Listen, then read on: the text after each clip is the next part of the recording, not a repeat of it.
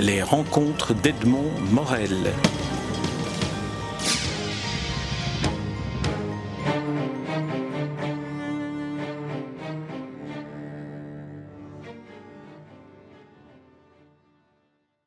Florence Noiville, nous nous rencontrons à l'occasion de la publication de votre deuxième roman, L'attachement, paru chez Stock. Mhm. Alors on dit souvent que le deuxième roman est le plus difficile à écrire. Est-ce que c'est une expérience que vous avez vécue?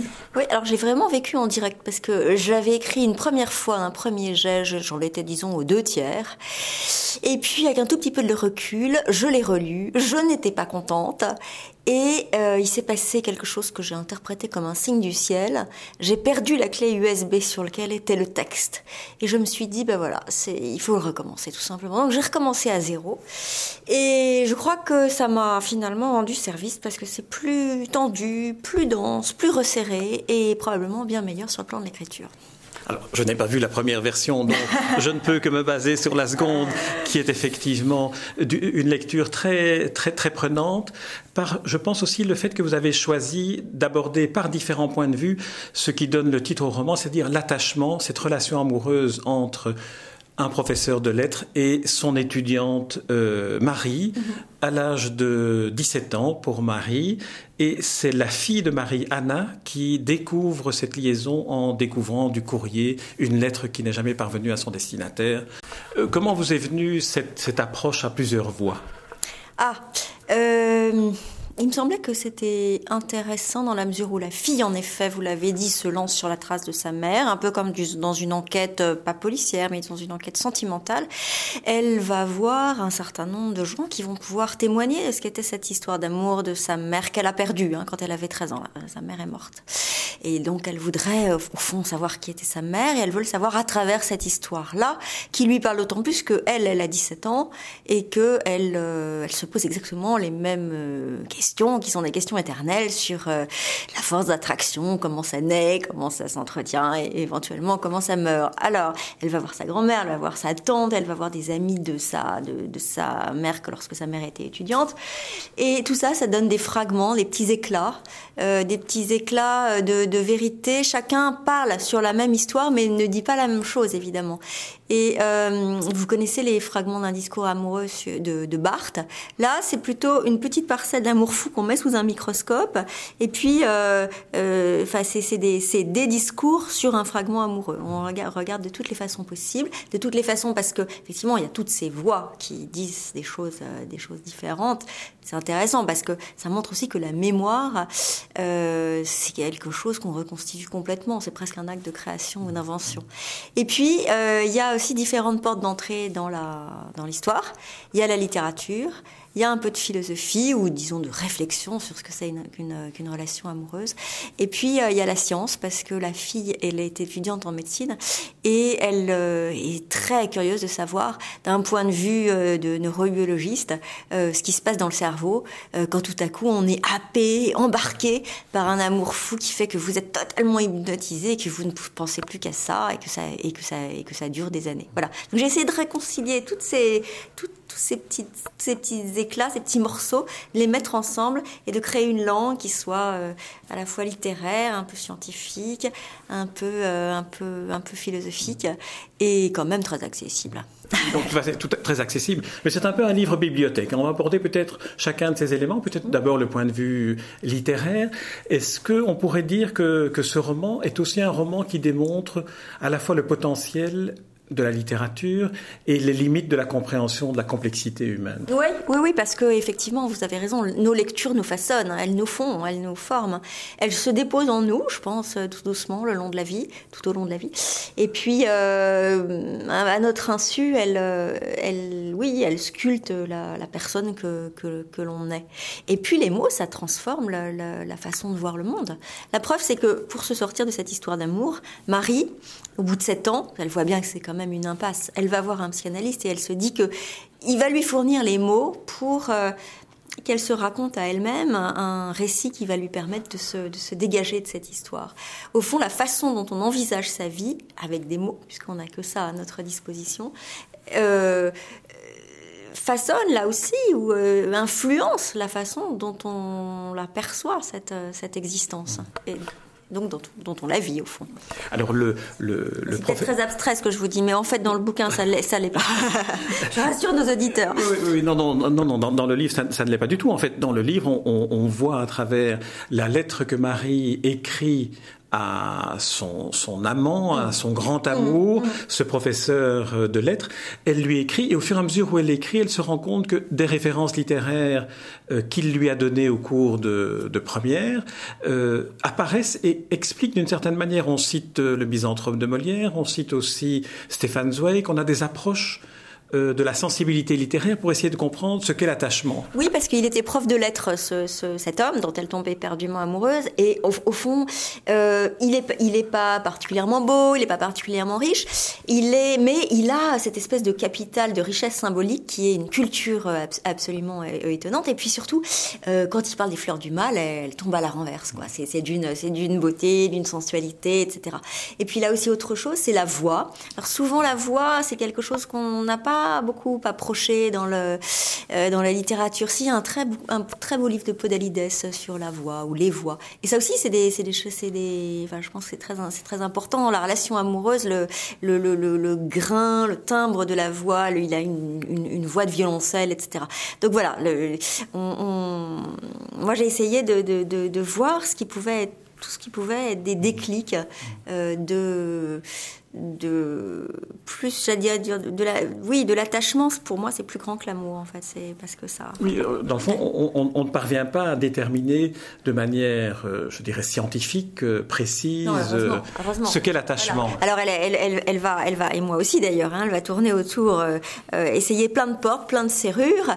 Ça s'ouvre on voit des choses mais on voit jamais euh, big picture avec euh, une idée de, la, de, ce que serait la, vérité de, de, la, de, la, relation amoureuse. Et, heureusement, sinon ça serait un très mauvais livre. Il vaut mieux rester sur un mystère. Alors, vous, vous, je ne sais plus le, le, lequel des narrateurs ou laquelle des narratrices, est-ce que c'est Marie ou, ou Anna, dit que dans le fond, euh, elle va écrire une sorte de Lolita, mais du point de vue euh, de la Lolita oui. et non pas du point de vue de Humber Humber oui. avec la lettre H qui est l'initiale de ce professeur. Oui, c'est ça. Parce qu'en fait, euh, bah, tout est parti pour ce livre d'une histoire, euh, d'une histoire vécue, à la fois vécue par moi, parce qu'il y a une part autobiographique que je ne, que je ne renie absolument pas. Et puis euh, aussi parce que dans la vraie vie, j'ai trois filles et un jour, il y en a une qui est rentrée de son cours de philo en disant euh, il y a une étudiante dans ma classe qui est partie avec le prof, il a 30 ans de plus qu'elle, etc. Et ses sœurs, que je pensais pourtant avoir élevées dans une relative tolérance, ont, ont dit ah mais c'est dégoûtant, c'est horrible, comment est-ce qu'on peut faire ça? Et il y en a une qui a dit je me demande ce qui, se, ce qui peut passer dans la tête d'une oie blanche qui tombe amoureuse d'un dinosaure. Et je me suis dit, tiens, c'est marrant, moi, je vais, puisque ça m'est arrivé, je vais essayer effectivement de comprendre ce qui, ce qui peut euh, passer par, euh, ce qui peut arriver, ce qui peut, voilà. Et donc, je suis allée voir Lolita, qui est quand même la grande référence euh, pour ce, dans ce genre de, voilà, d'histoire. Et puis, je me suis aperçue que tout était raconté du point de vue de l'homme et que ça serait intéressant, en effet, de la raconter du point de vue de la fille. Alors ça, c'est le point de départ. Après, je pense que ça donne plutôt un, une, un, anti, un anti-Lolita, ce livre, mmh. parce que euh, l'homme que l'on cherche, qui est H, le vieux professeur, il est, il est là partout, en filigrane, mais on ne le voit jamais sauf peut-être à la fin, mais on va pas le dire. Et puis, euh, et puis, la jeune fille, elle est vraiment amoureuse de lui, ce qui n'est pas le cas chez Nabokov. On ne le voit jamais, mais on en a euh, la perception de l'image à travers ce qu'en dit la mère de, de Marie, oui. Suzanne, qui dit mais qu'est-ce que tu trouves à, à, ce, à, ce, bonhomme? Ouais. Il est vieux, il est, il est, euh, il a du ventre. Ouais. Qu'est-ce, il, il n'a aucun charme euh, physique. Il n'y a rien qui pourrait justifier que cette jeune fille soit tombée amoureuse de lui. Bah si, je vous disais tout ah, à l'heure. Oui. Euh, Physiquement, je veux dire, dans son apparence ah, oui. physique. C'est ça. Alors, ça m'intéressait parce que c'est vraiment le, le, le, truc poussé à l'extrême. Euh, pourquoi on tombe amoureux, fou, euh, dans des conditions assez tordues, contre nature, où effectivement a priori, il n'y a rien qui, qui, y aurait rien qui puisse expliquer, euh, sauf qu'on est embarqué quand même. C'est quoi ce mystère-là? C'est ça que je voulais savoir. Alors, vous avez évoqué le, le fait que c'était en partie inspiré par euh, des éléments de votre propre biographie. Mmh. Vous, vous, vous mettez comme le petit pousset des petits cailloux par-ci par-là, notamment oui. le fait que votre personnage Marie écrit des livres euh, de sur la mythologie grecque et romaine pour les enfants. c'est son premier, c'est son premier livre, et qu'elle devient journaliste aussi à un moment donné donné. Donc il y a quand même quelques pistes qui montrent aussi la fascination pour l'écriture. Oui, qui, qui, est la mienne, ça je peux, je peux, je peux pas le nier. Alors là, c'est encore une, autre histoire assez rancobolesque, c'est que j'ai commencé dans la vie comme étant euh, analyste financier dans une, dans une grosse euh, multinationale américaine. Et puis voilà, au bout de quatre ans de finance, je me suis dit, je vais jamais faire ça toute ma vie, parce que la finance c'est un peu comme le vélo. Une fois que vous en avez fait, euh, mmh. vous savez le faire pour toute la vie, mais c'est pas obligé de, de devenir cycliste professionnel, comme je dis quelquefois. Et, comme vous le dites dans le roman d'ailleurs. Et que je dis dans le roman, oui, c'est vrai. Et, donc, je me suis dit, tiens, qu'est-ce qui m'intéresse vraiment? Et depuis, au fond, très jeune, j'avais envie d'écrire, mais sans vraiment me le, oser me le dire, voilà. Donc, euh, j'ai fait, en effet, ce, la même chose que que mon héroïne, c'est-à-dire que j'ai changé de vie complètement. Et c'est possible de changer de vie. dans l'occurrence, il fallait juste diviser son salaire par, deux ou trois, renoncer au diplôme, et, mais faire enfin euh, ce à quoi on croyait et, être libre. Euh, je, reviens, je prolonge un peu ma curiosité par rapport à la part euh, autobiographique de l'écriture de ce roman. Qu'est-ce que l'écriture euh, d'un roman en partie sur soi, sur une expérience aussi intense que celle-là, euh, vous a apporté et qu'est-ce que vous y cherchiez? Euh, Je cherchais plutôt le partage, c'est-à-dire que comme dans l'autre, le précédent livre qui était sur la psychose maniaco-dépressive, je pars de, de quelque chose d'effectivement de vécu, mais qui me semble être totalement pouvoir être euh, suffisamment universel pour que pour pour toucher le la personne qui est en face de moi.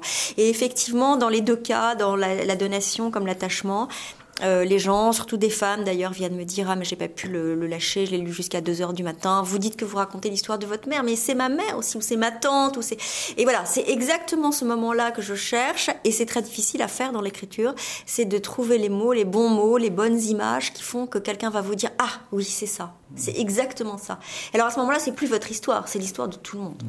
Est-ce qu'on pourrait dire comme on dit en matière de géographie d'un, littéraire que au plus on est régional, au plus on est universel. Est-ce qu'on pourrait dire qu'au plus on est intime, au plus aussi on est universel? Eh bien, c'est ce que je, crois euh, fondamentalement, et je suis pas du tout la seule à le croire. J'ai fait une biographie d'un auteur euh, prix Nobel littérature qui s'appelle Isaac Singer, et lui il disait euh, plus un homme est unique, plus, au fond il est, universel. Je crois qu'effectivement, quand on, ancre un, récit dans quelque chose de qu'on a vécu soi-même de façon très forte, très intense, et qu'on essaye de le restituer, pas pour parler de soi, ce qui n'a pas d'intérêt, mais pour essayer de savoir ce qui euh, vous a ébranlé à ce point qui sera exactement ce qui vous ébranlera vous en face de moi ou la dame qui avec et ben là là on, tient quelque chose de totalement partageable. En même temps, la force du, du romanesque, et là c'est à nouveau un de vos personnages, un des protagonistes du, roman qui le dit, euh, est euh, la capacité qu'a le narrateur d'avoir tous les droits, y compris celui de mentir au lecteur. Ce qui rejoint un peu ce que vous disiez sur la mémoire, qui finalement est un travail de l'imagination. Oui, oui c'est ça. Alors on est toujours aussi, euh, je me suis un peu amusée à être dans une espèce de no man's land entre le vrai et le faux, ne serait-ce que parce que les témoignages, bah, ils concordent jamais. C'est ce que j'en disais sur la mémoire. Effectivement, il y a tout le temps mille et un filtres, la subjectivité, l'émotivité de chacun, le, son histoire, son parcours, ça, ses, ses, codes moraux euh, qui, qui, font que chacun restitue une histoire. Euh, qui est la sienne. Alors elle finit par se dire mais, mais où est la vérité de tout ça? Euh, La vérité qu'elle cherche. Et puis euh, aussi mon autre euh, comment image du, qui court dans le livre et qui a aussi d'ailleurs une sorte de fil rouge du livre, c'est la myopie. Marie est myope et donc il y a toujours un, une espèce de jeu sur on s'approche et puis on voit un petit peu plus net, mais dès qu'on se recule, on est dans le flou. Mais sauf qu'elle aime bien être aussi dans le flou parce que elle trouve qu'elle est un peu agressée par la trop grande netteté du monde. Euh, voilà. Donc il y a effectivement ce jeu sur le vrai, le faux, le net, le flou. Le, et, quand on raconte, quand on écrit, on est tout le temps confronté à ça parce que le choix des mots n'est jamais innocent. Si je dis euh, je sais pas moi, euh, je, j'ai du mal à trouver un exemple, mais euh, mais mais mais on voit bien que si je dis euh, chevelure argentée par exemple en voulant vous décrire, mmh. c'est pas pareil que si je si je dis cheveux blancs par exemple, mmh. et, et le le lecteur ne ne ressentira pas du tout les mêmes choses, et du coup ce qui va se dégager c'est quelque chose de, et donc se déposer en lui, c'est quelque chose de totalement différent. Alors, euh, je trouve ça assez fascinant, la façon dont on peut pas changer le réel en le décrivant d'une manière ou d'une autre. On voit aussi que la myopie est une formidable métaphore pour décrire ce qu'est la création et l'imagination, puisqu'on ne voit pas nettement, donc on, fantasme, on projette une image. Vous évoquez euh, ce personnage qu'elle rencontre, elle le prend pour un Botticelli. Si elle mettait ses lunettes, elle verrait que ce c'est peut-être pas un Botticelli. Oui, alors euh, pour elle, je crois que c'est aussi, peut-être surtout, une manière de se, de se protéger. Et elle trouve que, comme elle le voit euh, comme un Botticelli, euh, autant profiter de cette, euh, cette apparition merveilleuse, autant euh, jouir de cette beauté, etc. Si elle met ses lunettes, effectivement, elle verra que c'était juste une vieille femme un peu ridée, et, et finalement, elle sera déçue et elle se bah, donc il y a une espèce d'elle se fait un cocon de beauté, vous voyez, dans, le, dans, dans, le, dans lequel elle est bien. Et ce qui est très puissant dans, dans la construction de ce roman aussi, c'est que les lunettes, mais je ne vais rien dévoiler, jouent un rôle essentiel euh, à, la fin, à la fin du roman. On, voit qu'elles ont été finalement une sorte de, euh, de manière de se protéger ou non euh, du monde. Oui, oui, oui. Mais alors là, vous, vous m'amenez vers le nœud du. Oui. Alors, je sais pas trop. ne, ne dites rien. Ne dites rien. Je vais vous poser une autre question. Je vais poser une autre question qui, qui a trait à la littérature et un des points qu'on qu'on peut approcher dans, dans votre roman, qui est aussi un roman bibliothèque, c'est-à-dire qui donne envie d'aller voir vers d'autres livres, et notamment lorsque vous décrivez qu'un très grand nombre d'écrivains d'un certain âge ont eu des relations amoureuses ou ont vécu avec des femmes beaucoup plus jeunes euh, qu'eux. Est-ce que ça serait dans, dans, dans, dans le génome de, de l'écrivain euh, vieillissant de, de vivre? Vous citez Borges. Euh... Borges, il y, a une, anecdote amusante, c'est que effectivement dans la vie où je fais aussi du journalisme, j'étais allée voir, interviewer sa veuve qui s'appelle Maria Kodama, et alors je ne me rappelle plus la différence d'âge exacte entre, entre deux, mais elle est... Mais était grande. Et donc, à la fin de l'interview, je me disais, est-ce que je lui demande ou est-ce que je lui demande pas? Et la question qui me brûlait les lèvres, c'était, comment est-ce que vous avez supporté pendant toutes ces années de, de d'amour avec euh, Borges, comment est-ce que vous avez supporté le, le, regard des autres, le regard de la société? Parce que le regard de la société est violent, il, euh, il est tout de suite accusateur. Et notamment quand on est, euh, on est censé être l'assistante d'un grand homme et puis euh, au fond tout le monde suspecte ou sait que vous êtes juste son amante. Et alors elle m'a fait cette réponse incroyable, elle m'a dit, vous savez, je m'en moquais un peu, je suis myope. Oui, et c'est vrai que euh, dans, dans, le roman, Marie et H, puisque c'est l'initiale que l'on connaît du, de son professeur, euh, finissent par euh, se, montrer sans, sans, plus tenir compte de la vie des autres, ce qui est quand même une marque extraordinaire d'amour réciproque. Mmh. Bah, C'est-à-dire que... et puis, et je pense aussi qu'à un moment, quand on est très amoureux, on est un peu inconscient et on a aussi envie de montrer l'objet de son amour. On a envie qu'il existe aux yeux du monde. Donc c'est un mélange de tout ça, c'est vrai. Alors je vais terminer cet entretien en vous posant une question sur, euh, sur vous, cette fois-ci, dans vos, dans vos autres activités littéraires et journalistiques. Tout d'abord, vous avez évoqué cette biographie, vous avez, nous avons évoqué les livres euh, pour enfants que vous écrivez, et puis ce deuxième roman. De quelle manière ce, ces, différents types d'écriture se, se nourrissent l'une l'autre? Mmh. Il me semble qu'il y a un fil directeur qui court, qui commence à être assez net maintenant à mes yeux, qui est la transmission. Alors là, la transmission, c'est évidemment là, c'est un, pro, un, professeur avec son, élève autour de la littérature. Euh, vous évoquiez tout à l'heure euh, les, livres que j'ai écrits pour les enfants sur euh, les grands mythes grecs, et ça, ça me, ça me taraude pas mal parce que je trouvais qu'ils avaient tendance à dériver un peu à l'horizon de la mémoire des enfants Et j'avais envie de leur redire pourquoi Orphée et Eurydice c'était important de, de connaître l'histoire ou pourquoi Icar et pourquoi. Euh, la donation c'est une autre type de, un autre type de transmission, c'est la transmission euh, symbolique, la transmission de la maladie, la transmission du, de, du gène euh, de la, de la mélancolie. Et puis Singer, alors là c'est dans sa culture à lui euh, aussi le, bah, la transmission d'un de la mémoire d'un monde enfoui, d'un monde, euh, comment dirais-je, assassiné par la Shoah. Euh, voilà, voilà, voilà. Non, ben, rien de plus. Je crois que c'est un, un, petit peu ce qui, ce qui les rassemblerait tous.